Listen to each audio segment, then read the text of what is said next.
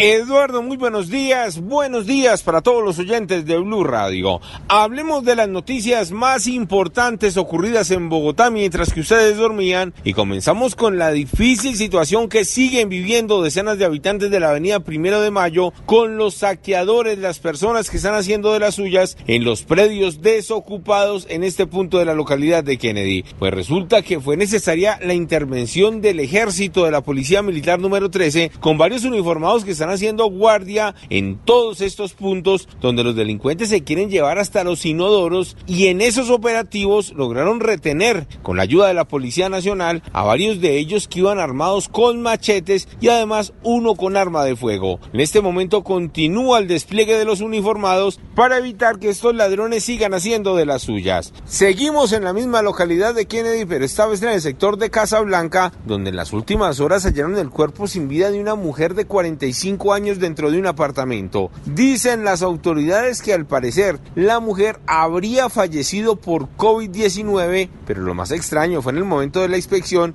ya que el cuerpo se encuentra bastante golpeado, tiene contusiones en diferentes puntos y de allí la investigación que lleva el CTI de la Fiscalía. Y en unos minutos les tendré detalles de una historia increíble que ocurrió en la localidad de Fontibón. Una pareja adoptó 30 gatos y le llegaron más de 400 esta madrugada. Ya les tengo detalles.